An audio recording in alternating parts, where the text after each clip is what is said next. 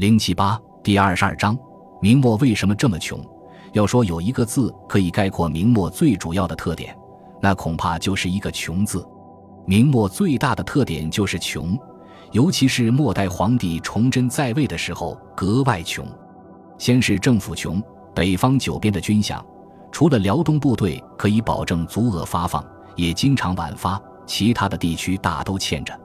不管是打仗还是赈灾，统统没钱。当兵的也穷，拿不到军饷就要闹事，闹事了就造反，造反了就要镇压，但连镇压造反的钱也没有，没有钱只能加税，可老百姓也穷，交不上税就官逼民反，激起民变，民变了还是没钱镇压，如此下来，内忧外患十几年，拆了东墙补西墙，最后亡国。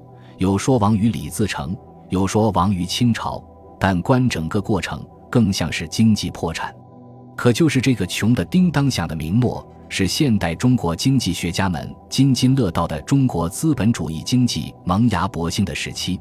中国的南方，特别是东南沿海，那真是富得流油。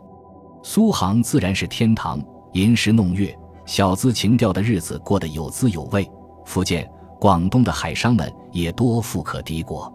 后来清军南下的时候。